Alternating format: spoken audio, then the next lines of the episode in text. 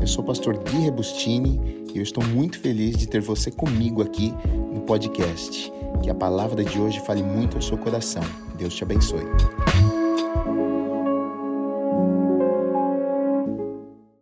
Contra a cultura cristã, sermão que Jesus pregou, não vou repetir isso toda semana, não vou ficar pregando o que eu preguei todas as semanas, senão a gente não tem tempo, mas basicamente uma mensagem que Jesus pregou que se tornou talvez o sermão mais conhecido de Jesus. Né? Jesus estava falando não com pessoas que não conheciam as Escrituras, mas Jesus estava falando com fariseus, com escribas, com pessoas que sabiam das leis, pessoas que iam à sinagoga, pessoas que conheciam a palavra. Jesus estava falando com esse tipo de gente, pessoas que tinham um bom comportamento, pessoas que, se você olhasse, você diria: puxa, esse aí é cristão, esse aí obedece às leis. Mas Jesus, no Sermão do Monte, vai confrontar estas pessoas ah, porque muitos deles, na verdade, eles faziam, eles tinham um bom comportamento, mas a intenção no coração não estava certa. E é justamente isso que Jesus vai confrontar eles e vai dizer o seguinte: olha, não importa se você faz e o teu coração está longe, não importa se você faz simplesmente para que, seja, para que você seja reconhecido por homens, para que as pessoas o reconheçam, para que as pessoas o, o, o, o louvem, para que as pessoas digam: olha, parabéns, muito bem, você é um bom cristão. Não, não é isso, na verdade vocês, vocês estão fazendo coisas simplesmente para tentar provar algo para alguém. E não é esse o objetivo. Então, o Sermão do Monte basicamente ah, gira em torno disso. Né? E hoje nós vamos seguir nas bem-aventuranças tão conhecidas. Na semana passada nós falamos quatro, e hoje nós vamos seguir a partir de Mateus 5, 7, que diz assim: Bem-aventurados os misericordiosos porque eles alcançarão misericórdia. Misericórdia, a palavra misericórdia no original é eleos, que é bondade e boa vontade ao miserável e ao aflito.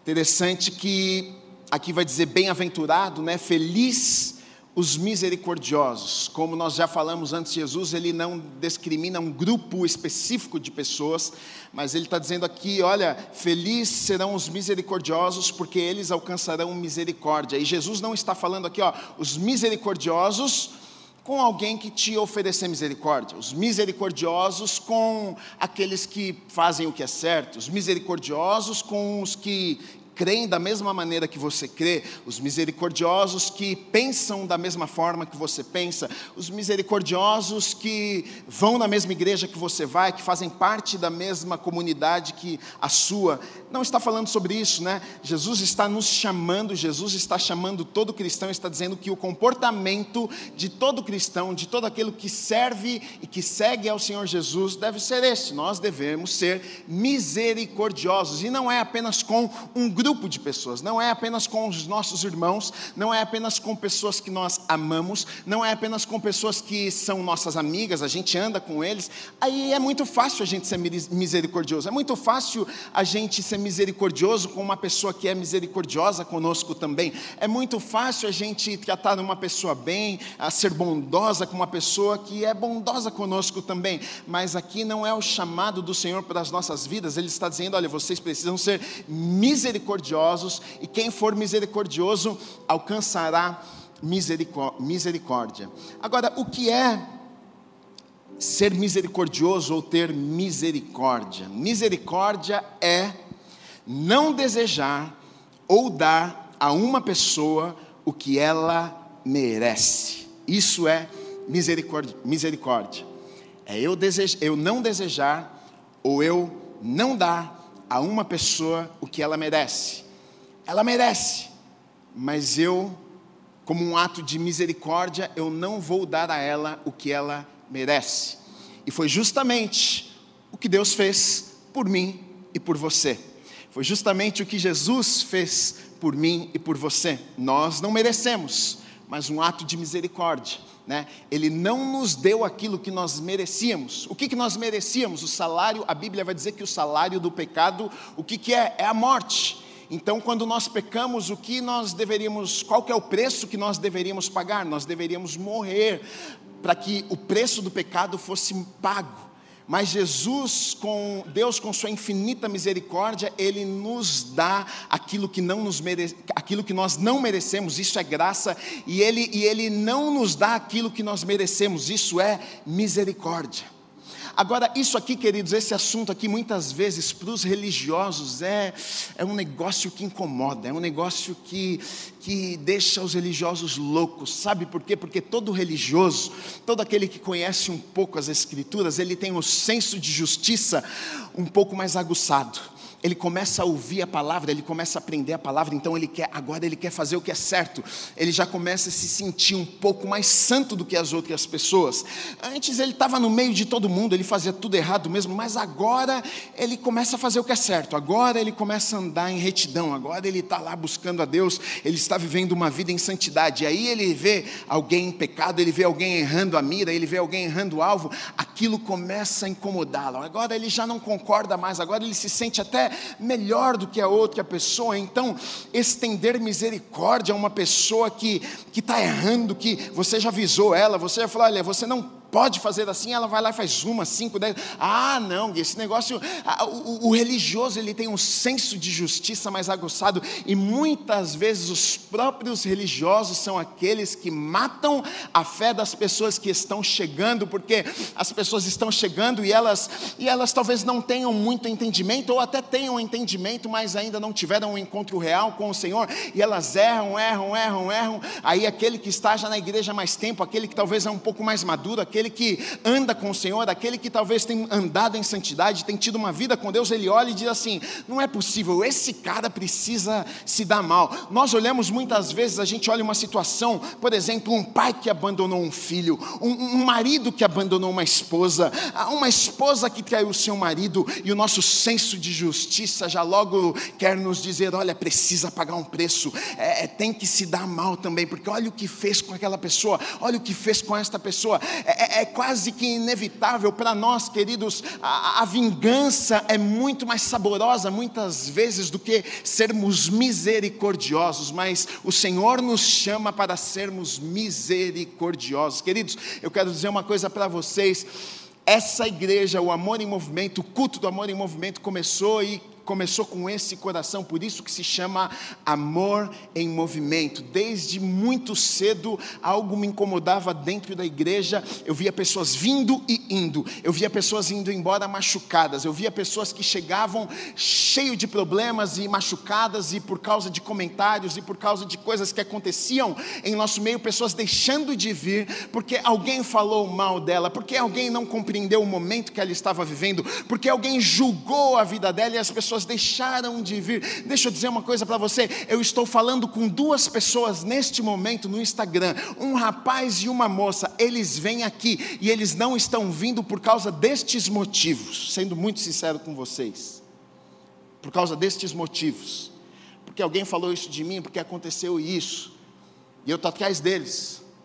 Não, cara, não deixe isso não. Não deixe isso entrar no seu coração, não falou, mas eu vou conversar com a pessoa, a pessoa tem que ir te pedir perdão, essa é uma atitude cristã. Se ela falou de você, a gente vai nela, ela tem que te pedir perdão, ela tem que se arrepender, porque isso não tem que acontecer. E as pessoas ficam até chocadas com essa atitude. Nossa, pastor, muito obrigado. Não achei que isso iria acontecer. Isso deveria ser natural dentro deste lugar. Por quê, queridos? Porque, porque muitas vezes a gente não é misericordioso com o outro, mas a misericórdia que a gente não tem com o outro, nós precisamos. A verdade é essa: a misericórdia que a gente não estende a outra pessoa, nós precisamos. Sabe qual que é a única maneira de nós sermos misericordiosos, queridos? Sabe, sabe qual que é o jeito de nós sermos misericordiosos? Eu vou dizer para vocês é só nós olharmos para nós. O problema é que muitas vezes a gente coloca os olhos nas pessoas, a gente só enxerga o erro das pessoas, a gente só enxerga a falha das pessoas, a gente julga as pessoas, a gente olha e diz: ah, vai sair, vai sair, Gui, já está cinco anos na igreja, não muda de vida, querido. Esse problema não é teu, o problema é da pessoa com Deus. O que eu tenho que fazer, o que você tem que fazer é amar, é estar do lado, é estender a mão. Se, se a pessoa precisar de ajuda, se a pessoa precisar de uma oração, você está ali para orar, para abençoar, para levantar e não para derrubar e não para expulsar a pessoa deste lugar. Muitas vezes, queridos, o, que, o, que, o sentimento que nós temos é: ah, não, essa pessoa ainda não está pronta, põe ela de canto. Queridos, muitas vezes a última chance da pessoa é estar com, num lugar como este. As pessoas já desprezaram, o pai já colocou para fora, a mãe já mandou embora, a, a sociedade já disse que não. Ela chega neste lugar com uma esperança de que talvez encontrar um lugar onde as pessoas vão abraçar, onde ela possa ter uma esperança, e aí nós fazemos a mesma coisa. Jesus está num lugar e uma mulher ela é ela é pega em adultério, a Bíblia conta. E pela lei, uma mulher ou homem também pega em adultério merecia ser morto por meio de apedrejamento. E a Bíblia vai contar que uma mulher, ela trai o seu marido, ela dorme com um homem que não era o seu marido, e ela é pega. Pegaram a mulher no pulo. E aí os religiosos, nós, eu, você, estávamos lá na porta dela.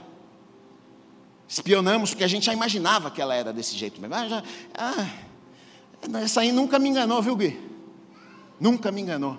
A gente já estava lá na porta esperando ela para ver ela cair, porque a gente sabia que uma hora ela ia cair. A gente estava lá. E aí ela caiu. E aí a gente foi lá e arrancou ela de casa. E aí nós fizemos o quê? Vamos levar para Jesus. E a intenção dos religiosos, dos, dos, dos, bons, dos que conheciam a lei, eh, não era nem tanto acabar com a vida da mulher, porque eles iriam fazer isso, mas eles queriam também pegar Jesus, porque eles falaram: vamos ver o que, que Jesus vai fazer agora com essa situação. Porque ele está dizendo que ele não, não veio para contrariar a lei, mas eu quero ver, vamos levar ela, vamos ver o que ele vai fazer. Se ele vai mandar matar, não contrariando a lei, ou se ele vai absolver o caso, vai mandar ela embora, aí ele vai estar tá contrariando a lei. Vamos ver se a gente consegue pegar Jesus. Eles fazem isso, mas tomaram a decisão errada, foram até Jesus se tivessem ido para qualquer outra pessoa, se tivessem vindo até mim, se tivessem ido até você, talvez aquela mulher estava morta. Mas eles vão até Jesus. E aí levam aquela mulher até Jesus. Ah, Jesus, olha, essa mulher aqui, como diz a lei, quem for pegar em adultério merece morrer. Então nós vamos apedrejar essa mulher. O que, que o Senhor tem a nos dizer? Jesus está ali sentado, a Bíblia conta que ele está ali e ele escreve com seus dedos na areia e fica ali quieto. E, e aí, quando Jesus levanta os seus olhos para falar, o que é que Jesus diz? Quem nunca errou, quem nunca pecou, que atire a primeira pedra dessa mulher. Sabe o que Jesus estava fazendo ali naquele momento? Sabe por quê? Jesus poderia ter pintado a história. Jesus poderia ter levantado os olhos e falado assim: gente, deixa eu dizer uma coisa para vocês. Vocês não conhecem a história dessa menina. Gente, ela foi abusada quando pequena. Gente, ela não teve um pai. Ela, ela é carente ela tem uma carência por homem que não foi suprida por um pai. Vocês tiveram pai, ela não teve. Jesus podia ter, ter, pintado uma história e feito com que as pessoas tivessem dó daquela mulher e dissessem: é verdade, Jesus, deixa, é, ela, ela merece o nosso perdão mesmo, deixa, deixa ela ir embora. Mas Jesus, ele não tenta camuflar, ele não tenta fazer com que o erro dela parecesse menor, mas o que ele faz é o seguinte: olha para dentro de vocês, tira o olho dela e coloca o olho em vocês. Sabe por quê? Da mesma forma que ela errou, da mesma forma que ela errou, Jesus não passou um pano, Jesus não colocou um pano sobre o erro dela, mas Jesus falou o seguinte: olha, da mesma forma que ela errou, vocês também erram. Então faz o seguinte, ao invés de olhar para ela, olha para vocês.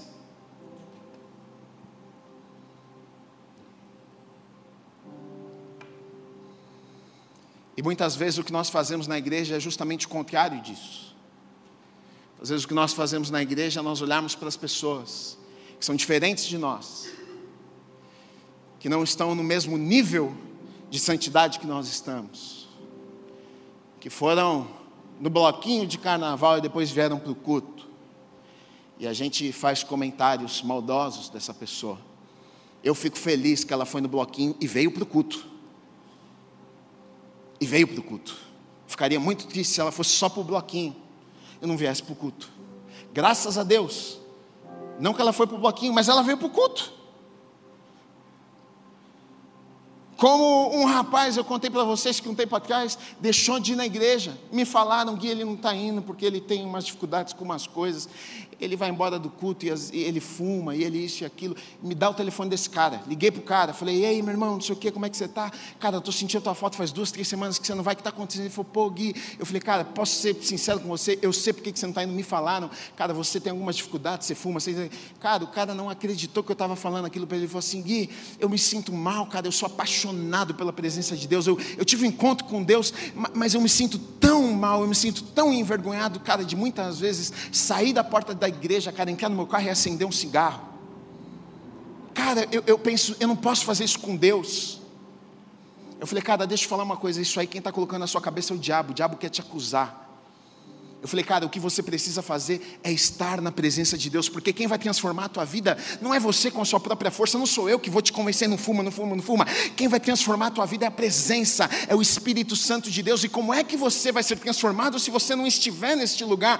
Como é que você vai ser tocado se você não abrir o seu coração e não deixar que Deus mude a sua vida? Mas muitas vezes o que nós fazemos é afastarmos as pessoas. Muitas vezes o que nós fazemos é, é, é fazer com que as pessoas se sintam mal neste lugar. As pessoas vêm arrebentadas lá de fora.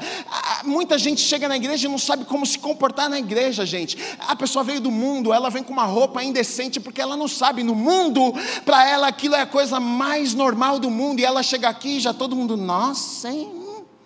que roupa. Na inauguração aqui da igreja estava o meu cabeleireiro e ele é gay. E sou amigo dele, vou lá, beijo ele, abraço ele, amo ele.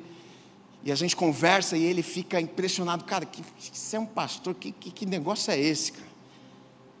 Que coisa esquisita. E ele sempre falava: Um dia eu vou. Eu falava: O dia que você for, você vai ser impactado. Ele ficava tipo assim: Não, não é possível um negócio desse. Veio na inauguração. Chegou daquele jeito dele, né? E quando ele falou para mim que vinha, ele falou, vou do meu jeito. Eu falei, você tem que ir do seu jeito mesmo. Você é assim, você vai assim, você vai botar uma máscara para ir lá. Ele falou, vou com a minha unha pintada. Eu falei, você vai do jeito que você quiser, meu filho. Veio. Chegou na porta, Flavinho reconheceu ele. Irmão, bem-vindo aqui, cara. Nós estávamos esperando por você, vem cá me dar um abraço, abraçou ele, falou, cara, você não sabe a alegria que a gente está te recebendo nessa noite aqui, meu, o pastor o Gui falou que tem um lugar, ele veio, ele e um amigo dele, gay também, o pastor falou que tem um lugar reservado especial para vocês nessa noite, aí veio trazendo eles aqui no meio de todo mundo, colocou eles aqui na primeira, o Flavinho falou que a hora que ele chegou na primeira fileira, ele olhou assim e falou, aqui? É aqui mesmo, cara. Você é muito especial para nós. Ele ficou assim, não sabia o que fazia. Aí terminou o culto, aquela coisa, foi ali, beijou, abraçou, tal, não sei o que, foi embora. Ele estava saindo, a Natália chamou ele e falou: Pedro, vem cá, vem cá, vem cá, quero te dar um presente. Foi ali, pegou um boné dele, um boné ali da loja, falou assim: Eu quero te dar esse presente. Pegou uma camiseta, ele olhou assim: O que, que é aquilo ali? É um vestido. Ele, eu quero aquele. Dá um vestido pro Pedro, pô. Deixa o Pedro levar o vestido. Pedro levou um vestido embora, gente. Vai fazer o quê? Passou meia hora, ele me mandou uma mensagem no meu celular. Obrigado por essa noite. Foi uma experiência que eu nunca vou me esquecer. Aí eu mandei um coraçãozinho para ele, eu falei: "Você é sempre muito bem-vindo neste lugar. Nós amamos você." Deixa eu dizer uma coisa para vocês. Talvez ele nunca mais pise neste lugar, mas eu tenho certeza absoluta, eu tenho certeza absoluta, que uma pulga ficou atrás da orelha dele. Que negócio de maluco é esse? Que lugar de maluco é esse? Que eu sou de um jeito que eles não concordam, ele sabe disso. Que eu faço coisa que eles não concordam, eu chego lá e, ele, e eu me sinto um rei naquele lugar. Essa, queridos, é a cultura do reino de Deus. É sobre isso que Jesus estava falando quando ele fala sobre ser misericordioso. É sobre isso. É sobre a gente não precisar concordar com a atitude das outras pessoas. É sobre a gente julgar menos e a gente amar mais. É sobre a gente amar as pessoas como se como se fosse talvez a última oportunidade que elas tivessem. E a, e, e, destrói o meu coração. E eu, e eu tenho falado com aquelas duas pessoas no Instagram porque destrói o meu coração pensar que talvez elas não pisem mais num lugar como este. Não é porque aqui não, pode ser, eles podem decidir em outro lugar, para mim não importa isso. Não é, eu não quero que eles venham aqui, eu só, eu só não quero que eles se afastem da presença de Deus. E me fere o coração pensar que, por causa da nossa dureza de coração, Muitas vezes a gente afasta as pessoas, a gente machuca as pessoas, simplesmente porque talvez muitas vezes nós tivemos a oportunidade de nascer num lugar como esse. Eu tive a oportunidade de nascer num lugar como esse, mas teve gente que não. Teve gente que não, teve gente que a vida inteira passou por tantas coisas que a gente nem imagina.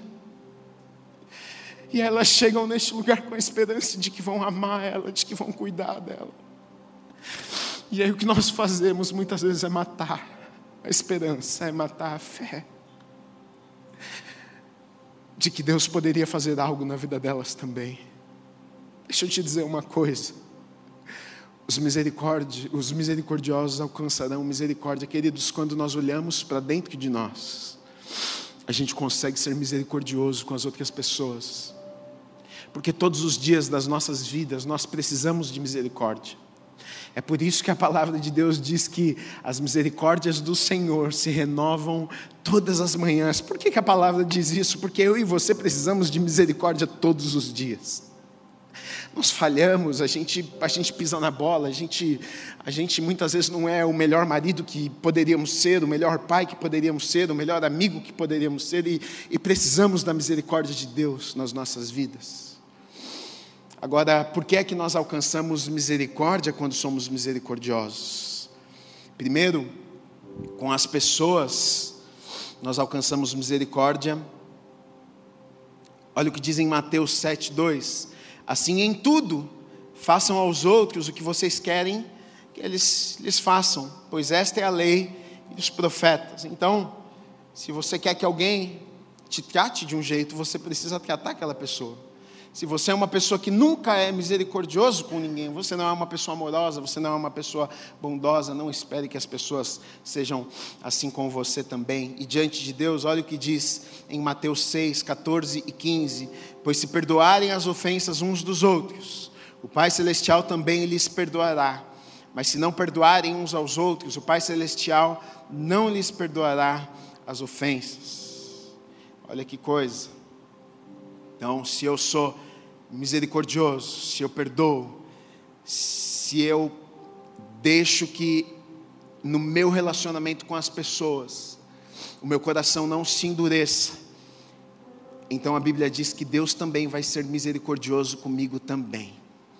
Muitas vezes a gente quer misericórdia, mas nós não somos misericordiosos com as pessoas. Mateus 5,8 diz assim: Feliz, felizes, bem-aventurados também são os limpos de coração, porque estes, eles verão a Deus. E quando a gente fala de limpo de coração, quando a gente fala de pureza de coração, a primeira coisa que nós pensamos muitas vezes é simplesmente numa conduta, a gente simplesmente pensa em comportamento, aquilo que nós fazemos simplesmente, né? não que não importa o que nós fazemos, mas muitas vezes nós a gente só se apega naquilo que nós fazemos, aquilo que nós podemos ver com os nossos olhos, né? Se uma pessoa faz tudo que é certinho, a gente pensa, nossa, essa é pura de coração, essa tem um coração correto diante de Deus. Quem disse? Você não conhece o coração dela. Talvez ela faça simplesmente para te mostrar que ela é uma boa pessoa, mas na verdade o coração pode estar tão distante, as intenções podem ser tão erradas. E por todo o sermão no monte, na verdade, o que Jesus está tratando é justamente isso. São as intenções, é o coração, é o porquê nós fazemos o que nós fazemos. Essa era, é, essa era a luta, e sempre foi, na verdade, a luta de Jesus com os religiosos, com os fariseus. Se você olhar, por exemplo, olha lá em Lucas 11, 39, olha só o que está dizendo: Vós, fariseus, limpais o exterior do corpo e do prato, mas o vosso interior está cheio de rapina e de perversidade. Jesus o tempo inteiro você vai ver Jesus confrontando, Jesus falando com, com os fariseus, e justamente por causa destas coisas. Por quê? Porque eles faziam, mas o coração deles estava distante.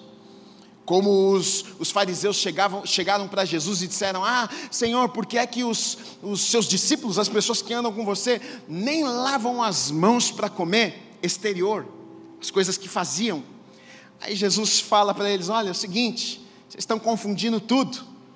Não importa o que eles comem sem lavar a mão, porque o que entra não é o que contamina, mas é o que sai que contamina, porque o que sai de dentro do homem é aquilo que vem do coração. Jesus estava falando não apenas de atitudes, de comportamento exterior, mas Jesus estava falando o quê? Do maior tesouro que é o nosso coração. Jesus agora não está mais tratando apenas do que eu faço. Jesus estava tratando, sabe do que? Quem eu sou. Jesus não estava falando, Guilherme, você faz isso, isso, isso. Agora Jesus estava falando, Guilherme, eu quero saber quem você é não é o que você faz. Sabe por quê? Porque o que eu faço pode te impressionar. Eu posso chegar aqui e pregar e levantar minhas mãos e, e, e, fazer uma cena bonita e você falar: Nossa, Gui, ele é uma bênção, que garoto de coração puro, olha, que menino abençoado, hein? Legal. Quem disse? Você conhece o meu coração? Você sabe o meu dia a dia? Você sabe como é que eu trato a minha esposa na minha casa? Você sabe como é que eu trato os meus filhos? Você sabe como é que eu trato as pessoas que trabalham comigo? Como é que você está dizendo que eu sou puro de coração só pelo que eu faço aqui dentro deste lugar? E muitas vezes é justamente assim que nós julgamos, né? A gente vê alguém fazendo alguma coisa e a gente já tem uma interpretação, ah, então ela está fazendo, ela é assim. E Jesus está mexendo nisso aqui. Jesus está cutucando e dizendo assim: quem disse que isso é ser puro de coração? Quem disse? Até porque se fosse, Davi não seria chamado um homem segundo o coração de Deus. Se você olhar para a vida de Davi, é assustador um homem como Davi ser chamado um homem segundo o coração de Deus. Se ele teve um coração segundo o coração de Deus, eu entendo que ele teve um coração puro, ele teve um coração reto, ele teve um coração que temia Deus. Como é que pode um homem que matou o amigo, um homem que roubou a mulher do amigo, um homem que engravidou a mulher do amigo, um homem que a sua casa foi uma bagunça, um homem que não soube educar os seus filhos, um homem que não soube tomar conta da sua casa, um homem que passou por inúmeras dificuldades e problemas, como é que pode esse homem ser chamado um homem segundo o coração de Deus? Porque não é simplesmente aquilo que fazemos, mas se você olhar para a vida de Davi, se você olhar para os momentos de Davi a sós, se você olhar as orações e as declarações de Davi quando ninguém estava perto de Davi, você vai entender o porquê Davi foi chamado um homem segundo o coração de Deus. Não é apenas pelos erros, não é por aquilo que ele fazia, mas é por quem ele era. Ele errava, mas não era o desejo do coração dele errar. Ele falhava, mas não era o desejo do coração dele falhar. Ele pisava na bola, mas quando ele pisava na bola, ele se arrependia e se arrependia de verdade. Ele chorava na presença de Deus. Ele dizia: Deus, olha, me perdoa, me dá um novo coração. Eu não quero errar o alvo. Eu errei, sabe? É, faz algo em mim. Eu não quero ser essa pessoa que eu estou sendo. A gente viu uma sinceridade no coração de Davi. E eu entendo que a pureza de coração não tem tanto a ver simplesmente com aquilo que nós fazemos, mas tem a ver com uma sinceridade de coração. Se você errar, querido, mas não for do desejo do seu coração errar, querido, e você for diante de Deus e disser: Deus, olha, eu falhei, mas Senhor, não é o desejo do meu coração, me perdoa. Pode ter certeza que Deus vai te perdoar, pode ter certeza que Deus vai te fortalecer para que você viva uma vida diferente. Uma das declarações mais mais lindas, e eu vou ler para vocês porque é muito bonita, está em Salmo 51, uma oração de Davi. Olha, olha o coração de Davi, olha o que ele diz: Tem misericórdia de mim, ó Deus, segundo a tua benignidade, apaga as minhas transgressões, segundo a multidão das tuas misericórdias, lava-me completamente da minha iniquidade e purifica-me do meu pecado porque eu conheço as minhas transgressões e o meu pecado está sempre diante de mim. Contra ti, contra ti somente pequei, e fiz o que é mal à tua vista, para que sejas justificado quando falares e puro quando julgares. Eis que em iniquidade fui formado e em pecado me concebeu minha mãe. Eis que amas a verdade no íntimo e no oculto me fazes conhecer a sabedoria. Purifica-me com esopo e ficarei puro. Lava-me e ficarei mais branco do que a neve. Faz-me ouvir júbilo e alegria, para que gozem os ossos que tu quebraste. Esconde a tua face dos meus pecados e apaga todas as minhas iniquidades. Cria em mim, ó Deus, um coração puro e renova em mim um espírito reto. Não me lances fora da tua presença e não retires de mim o teu Espírito Santo. Toma dar-me a alegria da tua salvação e sustém-me com um espírito voluntário. Então ensinarei aos transgressores os teus caminhos e os pecadores a ti se converterão. Livra-me dos ciúmes de sangue, ó Deus, Deus da minha salvação, e minha língua louvará altamente a tua justiça. Abre, Senhor, os meus lábios, e minha boca entoará o teu louvor. Pois não desejas sacrifícios, senão eu os daria Tu não te deleitas em holocaustos, os sacrifícios para Deus são o espírito quebrantado e um coração quebrantado e contrito não desprezarás, ó Deus. Faze o bem a Sião, segundo a tua, a tua boa vontade, edifica os muros de Jerusalém, então te agradarás dos sacrifícios de justiça, dos holocaustos e das ofertas queimadas, então se oferecerão novilhos sobre o altar. Aqui eu não vejo alguém que não errava, mas aqui eu vejo alguém com um coração puro. E coração puro não significa alguém que não erra, mas um coração sincero diante de Deus. Um coração que reconhecia e dizia: Deus, eu tenho as minhas falhas. Deus, eu preciso de ajuda. Deus, se não for o Senhor na minha vida, Pai, eu estou perdido. Mateus 5,9 diz assim: Bem-aventurados os pacificadores, porque eles serão chamados filhos de Deus. Então, Jesus está nos dizendo que também esse é um chamado, é um comportamento de cada cristão, aquele que segue um discípulo de Jesus deve ter, nós devemos ser pacificadores. E pacificação é uma obra divina, pois paz significa reconciliação. E Deus é o autor da paz e da reconciliação. Colossenses 1:20 diz assim: e que, havendo por ele feito a paz, pelo sangue da sua cruz, por meio dele reconciliasse consigo mesmo todas as coisas, tanto as que estão na terra como as que estão nos céus. Efésios 2,15 diz assim: Na sua carne desfez a inimizade, isto é, a lei dos mandamentos que consistia em ordenanças para criar em si mesmo dos dois um novo homem fazendo a paz. Aqui eu li dois versículos para vocês, um falando sobre reconciliação e paz entre o homem e Deus, e aqui um outro versículo em Efésios falando sobre paz e reconciliação entre o gentil e o judeu, reconciliação dos homens, entre a paz do homem. É um chamado de Deus para as nossas vidas. Muitas vezes o que nós fazemos é justamente o contrário. Agora, qual que é a bênção? Olha que interessante, qual que é a bênção de sermos pacificadores? Olha o que diz, porque eles serão chamados filhos de Deus. Sabe o que, que acontece quando nós somos pacificadores? Nós reproduzimos quem Deus é. Por isso nós somos chamados filhos de Deus. Quando somos pacificadores, quando a gente chega nos lugares e ao invés de levarmos confusão, a gente leva paz. As pessoas olham para nós e sabem o que elas podem ver. Ela não vê o Guilherme, ela não vê o João, ela não vê a Maria, ela pode ver Deus através de você, porque você está reproduzindo quem Deus é. Muitas vezes o que nós fazemos, o que a igreja faz é justamente o contrário. A gente briga, a gente se fala alto, você fala também, xingar, você também xinga, porque trabalho é outra coisa, né, Gui? Aqui é igreja, lá o trabalho, o problema a gente tem que resolver de outra forma. Não tem cristão na igreja, cristão fora, querido. Não tem um jeito que você age aqui, um jeito que você age lá fora. Não tem que ter um jeito que você é aqui, um jeito que você é em casa, um jeito que você é na faculdade, um jeito que você é no trabalho. Deus quer nos transformar de tal forma que a gente não precise de máscaras em qualquer lugar que for, eu sou da mesma forma. No trabalho, aqui, com os amigos, na família, seja onde for. E quando você tiver um comportamento como este, de pacificador, tem gente que, ah, não, aquele ali é barraqueiro, hein? pisar no carro, olha aqui, a confusão. Esse não é o caráter de Deus, não é quem Deus é. E se você faz isso, você não está reproduzindo, você não está mostrando o que é ser um filho e filha de Deus. Mas se você chega nos lugares E a tua presença, a, a, a tua presença, o fato de você estar nos lugares, é agradável às pessoas. Você chega, estava até tendo uma discussão, mas cessou, acabou porque você chegou. É isso aí. É isso que tem que acontecer.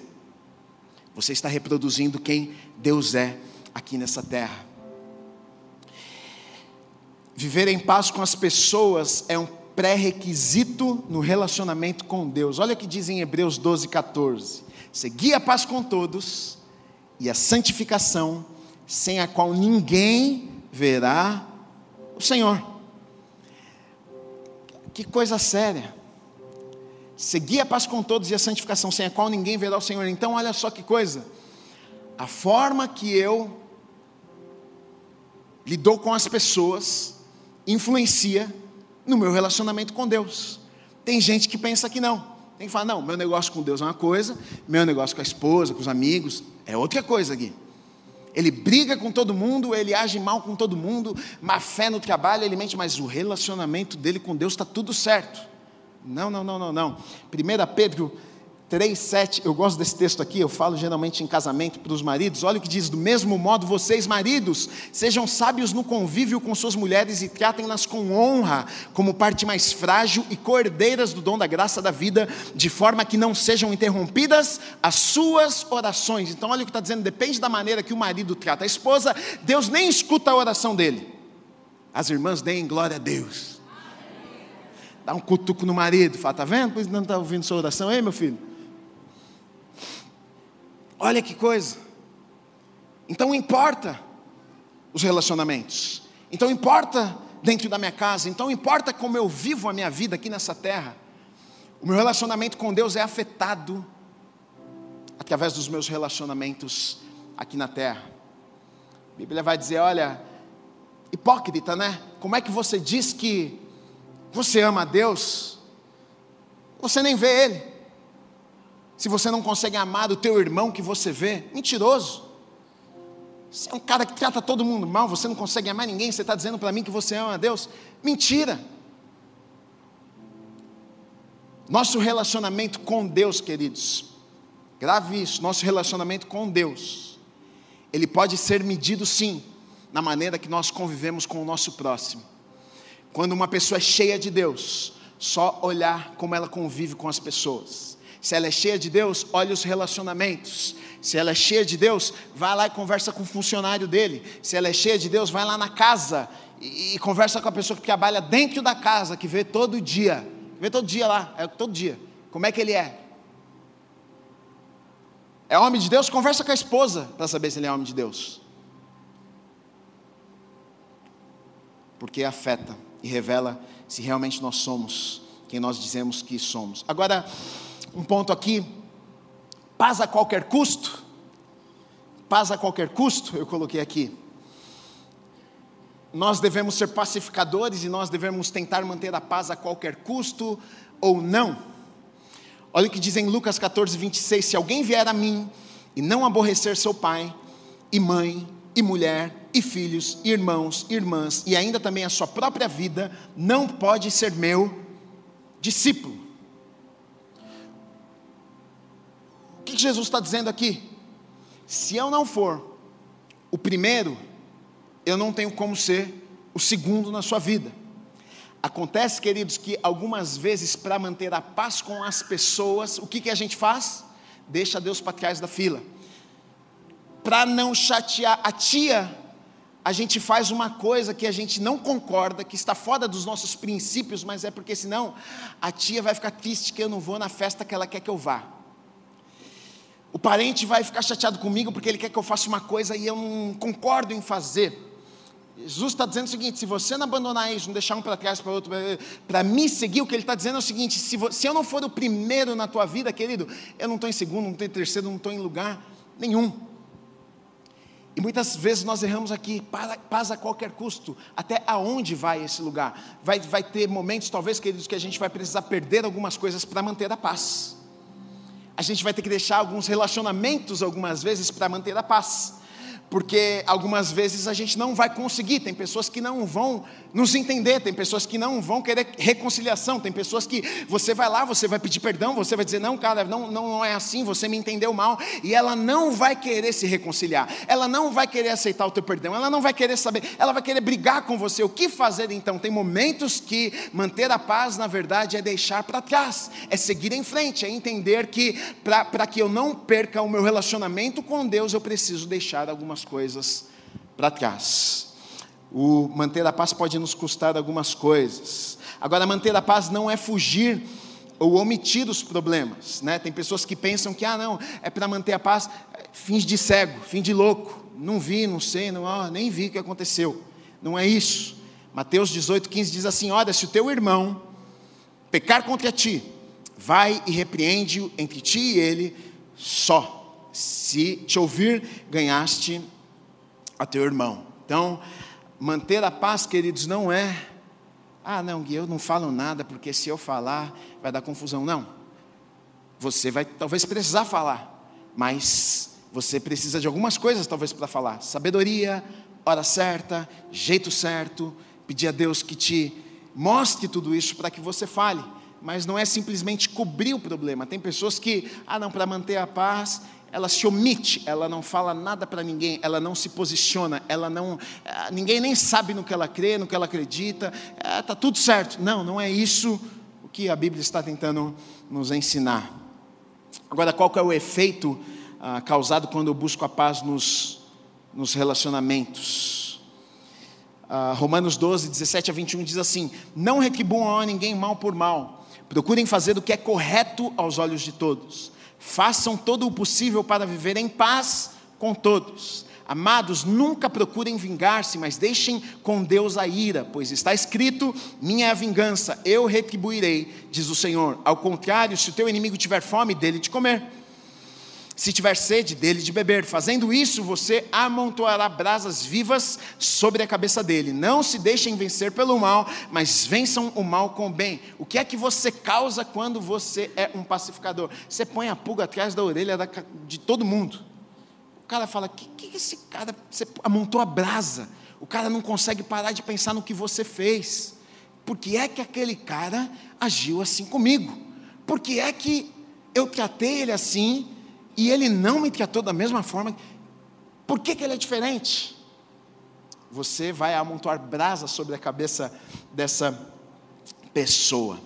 Vou seguir aqui para os perseguidos, Mateus 5, de 10 a 12, diz assim: Bem-aventurados os perseguidos por causa da justiça, pois deles é o reino dos céus. Bem-aventurados serão vocês quando por minha causa os insultarem, os perseguirem e levantarem todo tipo de calúnia contra vocês alegrem-se e regozijem-se, porque grande é a sua recompensa nos céus, pois da mesma forma que perseguiram os profetas que vieram antes de vocês. Como é que pode Jesus falar uma coisa dessa? Vocês precisam ficar felizes quando perseguirem vocês. Oh, Jesus, estão me perseguindo. Lá no trabalho, a nossa oração sempre é o quê? Me livra da perseguição.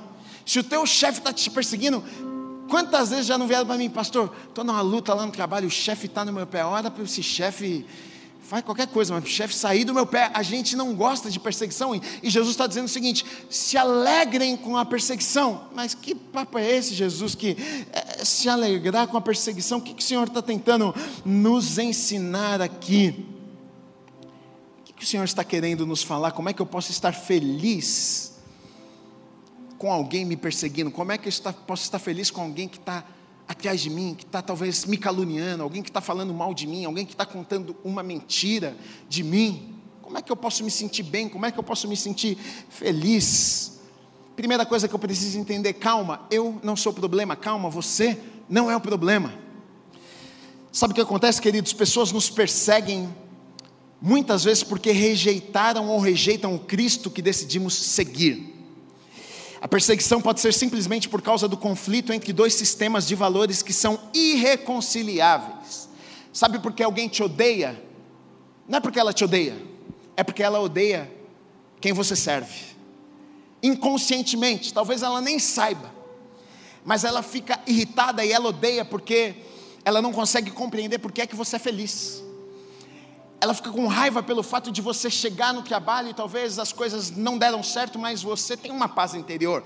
Você chega lá e parece que está tudo certo, aquela pessoa começa a se incomodar e fala assim: não é possível.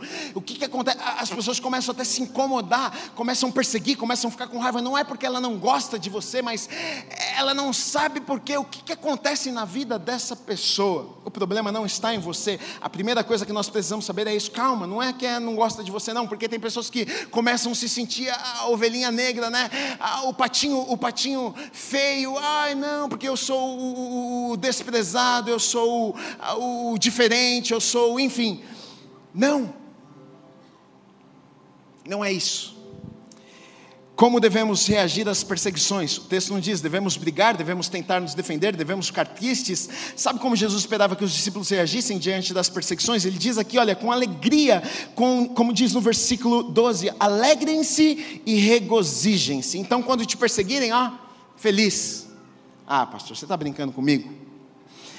E a resposta vem logo, vem logo, depois no versículo 12: Como ser perseguido e ainda assim estar alegre? Vem aqui a resposta: Porque grande é a sua recompensa nos céus, pois da mesma forma perseguiram os profetas que viveram antes de vocês. Então, o que Jesus estava dizendo para mim e para você, queridos, sabe o que é? Nós ficamos felizes não é por causa da perseguição, nós ficamos felizes não é porque estão mentindo sobre nós, nós ficamos felizes não é porque o que os outros estão fazendo, na verdade, a gente consegue ficar feliz quando a gente ajusta o nosso foco, nós não estamos com os nossos olhos no que os outros estão falando a nosso respeito, nós, estamos, nós não estamos com os nossos olhos no que as pessoas estão fazendo para nós. Nós sabemos que existe um presente futuro, nós sabemos que existe um lugar separado para nós, nós sabemos que existe uma bênção futura preparada por Deus para as nossas vidas. Não importa se falarem mentira de mim, não importa se me perseguirem, não importa o que façam para mim, eu sei que Deus tem promessas para a minha vida. Então não é uma questão de que, ah, não, é que eu estou feliz que estão me perseguindo, mas eu estou feliz, sabe por quê? Porque os meus olhos não estão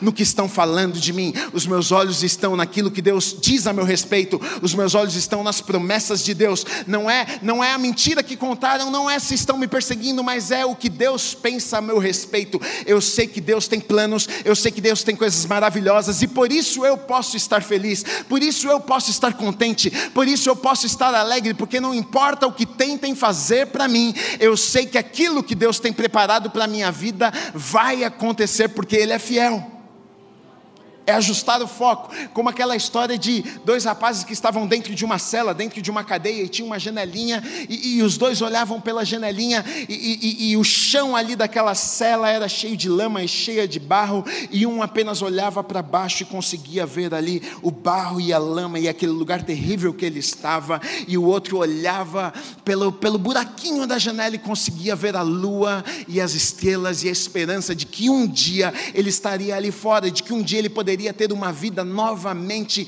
Muito do que nós vivemos depende da forma que nós enxergamos. Muitas vezes a gente fica preso naquilo que falaram para nós, porque a gente coloca o nosso foco nas pessoas, a gente coloca o nosso foco naquilo que falaram para nós, querido. O meu foco e o seu foco deve estar em Jesus. O que é que ele pensa de mim? O que é que ele tem para minha vida? Quais são as promessas dele para mim? Se falarem mal de mim, se mentirem a meu respeito, se me perseguirem, eu não estou nem aí, porque eu sei que se Deus é por mim, se Ele é por nós, quem pode ser contra as nossas nossas vidas, as promessas, tudo que Ele tem preparado para mim, vão acontecer.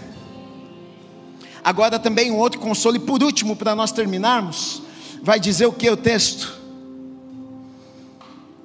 Pois da mesma forma perseguiram os profetas que viveram antes de vocês. Aqui, Jesus termina com um consolo, dizendo: Ei, você não é o único. Você não foi, você não é o primeiro e nem o último, porque muitas vezes a gente, se, a gente fica se sentindo só só eu. Deus não gosta de mim. Não, não, não, não, não. Já aconteceu antes de você. Homens, grandes homens e mulheres de Deus foram perseguidos também. Sabe qual que é a boa notícia? Eles venceram. A boa notícia é que eles passaram. A boa notícia é que Deus estava com eles. E é justamente isso que a palavra de Deus nos traz, nos traz esperança de que se passaram eu passo também, se conseguiram eu consigo também. Se Deus estava com eles lá, Deus está comigo aqui também. É justamente essa esperança que a palavra de Deus nos traz. Olha, se Deus estava lá, ele está aqui. Se ele fez na vida daquele, ele pode fazer na minha também. Então, querido, se você, querida, está sendo perseguido, perseguida, fique tranquilo, porque profetas, homens, grandes homens e mulheres de Deus já passaram pelo que você está passando, eles sobreviveram, Deus estava com eles, Deus os abençoou, e se Deus fez na vida deles, Deus vai fazer na minha e Deus vai fazer na tua também. Mais quatro bem-aventuranças, felizes. E deixa eu dizer uma coisa para você: aqui revela o coração do nosso Senhor. Felizes, esse é o desejo do coração do Pai para nós, que a gente seja feliz, felizes. Aqui Ele nos dá instruções, felizes são os que são assim. Por que, que Ele está dizendo isso? Porque é como se Ele estivesse dizendo: meu filho, aqui está o meu desejo para você, eu, eu quero que você seja feliz, eu quero que você viva bem. Longe desse pensamento de que a vida boa está lá no céu e aqui a gente vive no inferno, não, queridos. Nós vamos estabelecer, a vontade de Deus é que a gente estabeleça o reino do céu aqui nessa terra. A gente pode viver um pedacinho do céu aqui nessa terra. Enquanto nós estamos aqui de passagem, o desejo do coração de Deus é que a gente seja feliz, que a gente seja abundante, que a gente seja próspero. O desejo do coração de Deus é que a gente seja abençoado em todas as áreas das nossas vidas financeira, família, sentimental, com os filhos, no casamento, em todas as áreas das nossas vidas. Não deixe o diabo mentir para você e te enganar e dizer: é, não, Deus, Deus quer que você viva assim mesmo, deprimido, tomando remédio, triste para baixo. Não, querido, não se engana. Bem-aventurado, feliz feliz. Esse é o desejo de Deus para a minha vida e para a sua vida. Nessa manhã eu quero orar por você, por alegria do Senhor no seu coração. Talvez você entrou neste lugar deprimido, deprimida, para baixo, triste, abatida, cansada. A minha oração é que nessa manhã essa palavra entre no seu coração para que você saia motivado, para que você saia com seu coração cheio de esperança, feliz, alegre, porque Deus é o nosso Deus e Ele cuida de todas as coisas. Se você precisa dessa oração, levanta a tua mão, Senhor, você diz, Gui, eu preciso, eu preciso desse ânimo, eu preciso dessa alegria, eu estou tão desanimado, eu estou triste, eu estou deprimido. Levanta a tua mão, eu quero orar por você. Deus, eu te agradeço pela vida de cada pessoa que chegou neste lugar nessa manhã, Pai. Eu não sei a situação, Deus, mas o Senhor conhece todas as coisas.